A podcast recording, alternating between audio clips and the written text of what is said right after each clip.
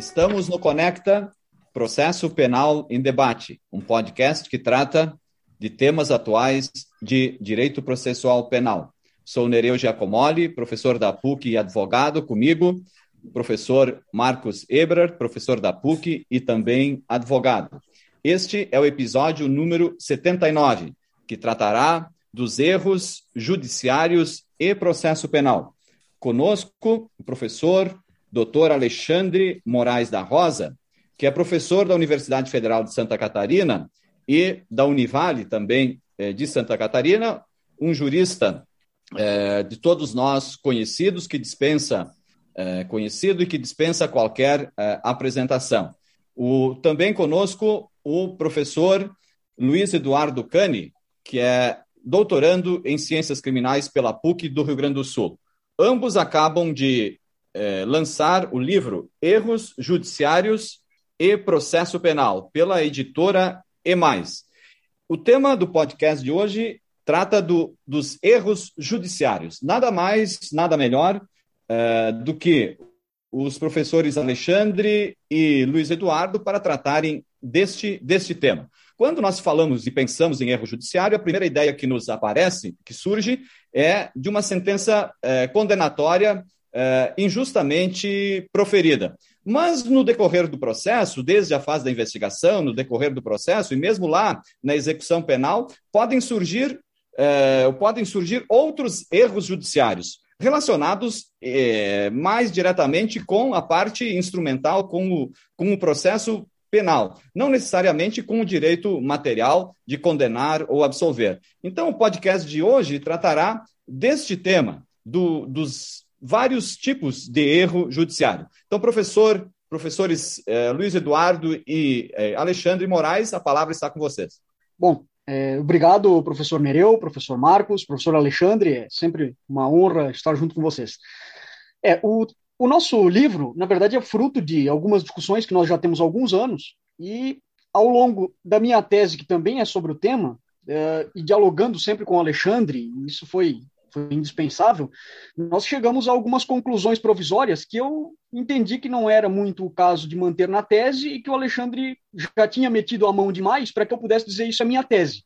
Então nós decidimos tirar isso e lançar como um livro. Uma das constatações, e essa daqui vem do Alexandre mesmo, é de que o nosso principal problema é uma relação entre acurácia e precisão, que vai hoje presente também nas discussões sobre novas tecnologias.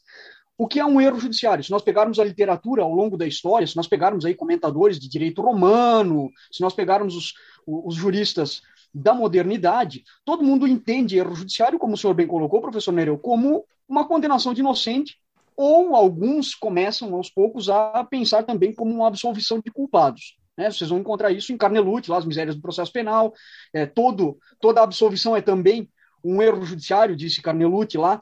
Então, isso foi nos causando mal-estar. E ao pesquisar a literatura especializada, nós chegamos à constatação de que nós não sabemos o que são erros judiciários.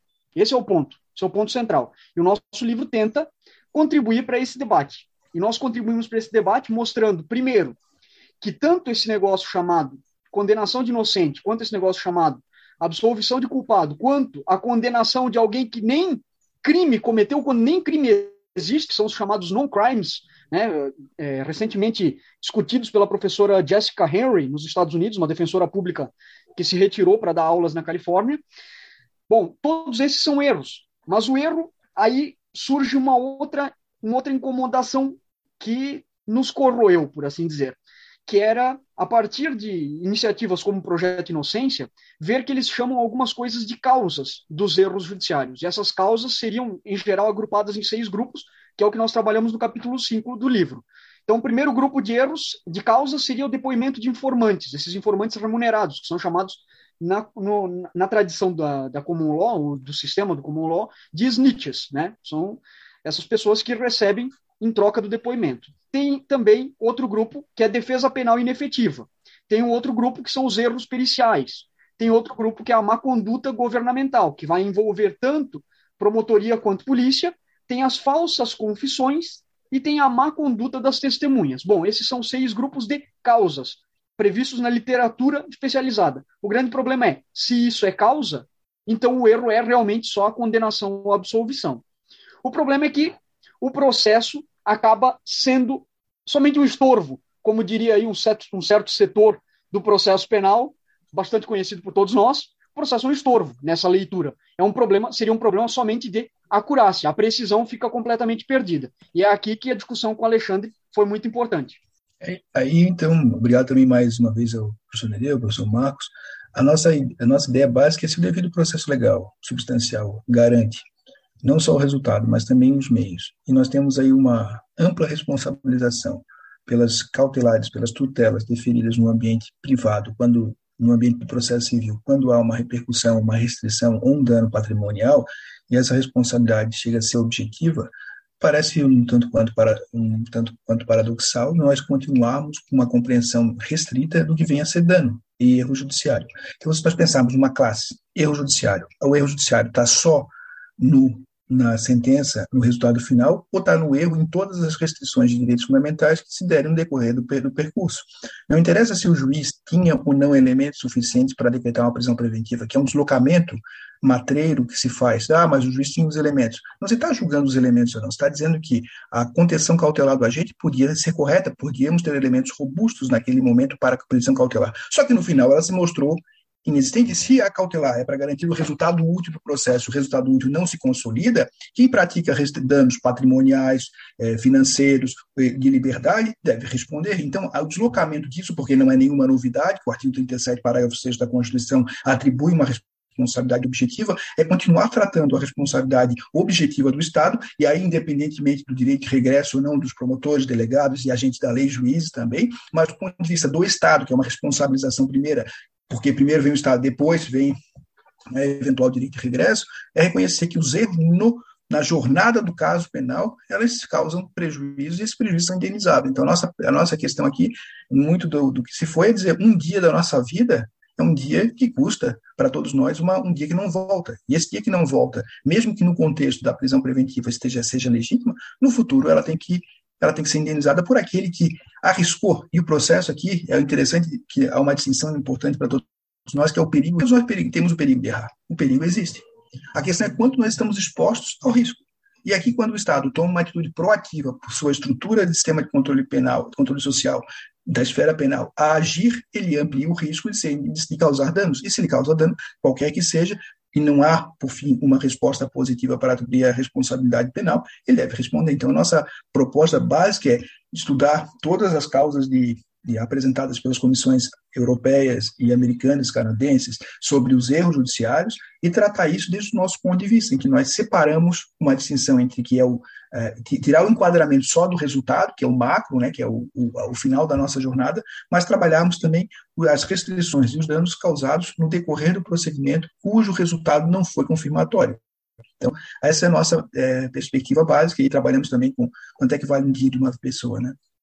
É interessante, é, professor Cani, professor Alexandre, professor Nereu, é, trazendo aqui para a proposta de tema ah, normalmente a, a, a, ferramenta utilizada é, no geral né, para revisão do processo, a revisão criminal e a própria limitação dessa ferramenta dentro do sistema, e não é só a limitação da, lingu, da, da, da linguagem presente na linguagem utilizada pelo judiciário em todas as instâncias, desde as cautelares até a finalização do processo, e essa teimosia é, em admitir que o juiz, lá de primeira instância, que o juiz que despachou cautelar, ele possa estar errado. Ou seja, colocando tudo isso dentro da largueza que a gente sabe que possui o livre convencimento, no sentido de que o juiz assim decidiu e ele tinha elementos para tanto, não se trata de um erro. Então, a gente tem essa, essa cultura de efetivamente entender que as decisões elas devem ser mantidas. E isso, com certeza, culturalmente também impede uma cultura é, de erros judiciários, ou seja, de admitir que efetivamente existem erros judiciários e não se tratam, e aqui eu vou utilizar a palavra apenas, mas equivocadamente, mas apenas para grifar, não se trata apenas de sentenças condenatórias equivocadas. Né? A gente tem é, aí uma dinâmica enorme, principalmente de, dois, de decisões cautelares. Pergunto, por exemplo, nós estamos na terça-feira, 7 do 12 gravando o Conecta, que estará no ar amanhã, 8 do 12 às 18 horas.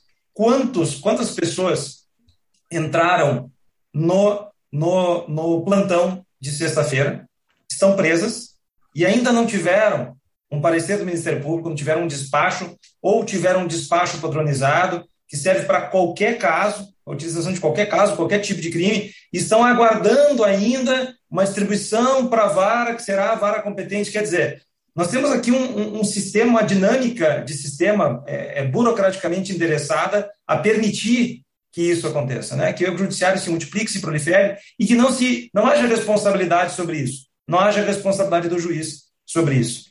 E, e essa, essa, essa, essa contribuição que eu queria fazer, o professor Nereu também quer.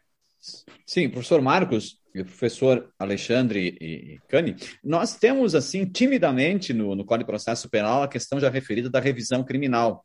Né? onde a juizada ação de revisão criminal, sendo ela procedente, seja ela né, na procedência pela absolvição do réu que já foi condenado, ou seja, para anular o processo, mesmo desclassificar, e há a possibilidade de, de o tribunal fixar um valor indenizatório.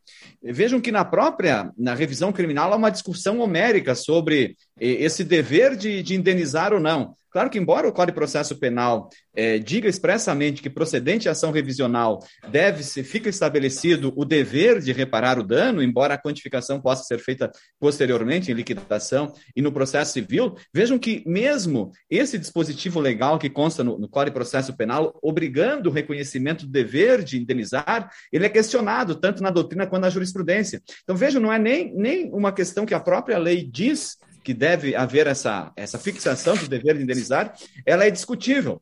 Né? Então, nós temos ainda um, um, caminho longo pela frente de estabelecer os fundamentos desta, deste dever de, de reparar o dano, que todo dano deve ser reparado, todo dano injustamente é, produzido deve ser reparado. Nós temos aí um longo caminho doutrinário e jurisprudencial para trilhar. Por isso, essa obra é, dos professores Alexandre e, e, e ela é importante para justamente é, fomentar essas possibilidades de construção aí de, de uma teoria e de uma base teórica consistente para dar suporte a esta reparação, a esta reparação dos danos.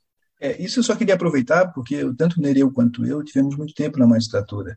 E no, na magistratura acaba tendo um, um, certo padrão que vai se consolidando. O padrão é erro judiciário é uma coisa só, errou na sentença, vai para a revisão criminal, se a revisão criminal for procedente, lá se faz um valor módico quando se faz, né? É, essa, esse enquadramento é muito significativo, porque isso apaga, como o Cane muito bem já defendia há muito tempo, apaga todos os erros de procedimento. Então, como o Marcos fez referência, alguém que está preso e não teve o seu direito subjetivo de ser analisado em 24 horas, está preso legalmente, porra. Não tem muita discussão sobre isso. A prisão dele ali, se ele foi solto no dia seguinte, ele ficou um dia preso a mais. Isso tem que ser indenizado, porque é só assim que a gente consegue, a contabilidade consegue, é, de alguma maneira, responsabilizar quem deixou o sujeito um dia mais preso. Ah, tem uma causa disso. Então, quando o Cane vai trabalhar as questões das causas, a gente, a, e aí a, a nossa crítica ali é que a causa é sempre vinculada à sentença de mérito. Mas eu estou aqui na turma recursal da, e, e, meus colegas da turma recursal, eu tenho votado aqui, tem vários julgados aqui de pessoas que foram é, mandadas de prisão é, que não foi baixado o sistema, dano moral. Pessoa que não foi o irmão que foi reconhecido, que deu nome falso. Porque identificação criminal não é opção do, do, do agente da lei. Não tem documento, tem que fazer identificação criminal. Uma coisa é o sujeito tá com documento falso, e aí a, a, o Estado não, tinha, não teve meios, mas o delegado chega aí, o cara dá o nome que ele quiser, sabe o nome do irmão, o irmão se é engolfado numa ação penal, teve erro judicial, a, a, defesa do Estado é, não, mas o sujeito só, o, quem enganou foi o Estado, erro de terceiro para lá, não, é um, um dever de conformidade. Então, a gente começa a ampliar tudo isso para mostrar se alguém ficou preso com uma prova ilícita, lista, depois declarado lista, bom, há, há um erro aqui do, do, de alguém que fraudou, quem foi esse fraudou? Foi um agente da lei, alguém que deu validade a isso, tudo isso é indenizado, é justamente, talvez pelo campo civil, que a gente possa criar conformidade, em que o Estado comece a ser responsabilizado por seus agentes que agiram de maneira ilícita, de modo reverso, de modo de regressão, para que aí sim a gente possa, quem sabe, poder falar em conformidade. Quando isso começa a aparecer, e aí não tem nada de punição, de ser punitivismo, é um dever de conformidade, cada um escolher se agente público tem aí um dever de accountability e tem a responsabilidade daí advinda. Perfeito, perfeito.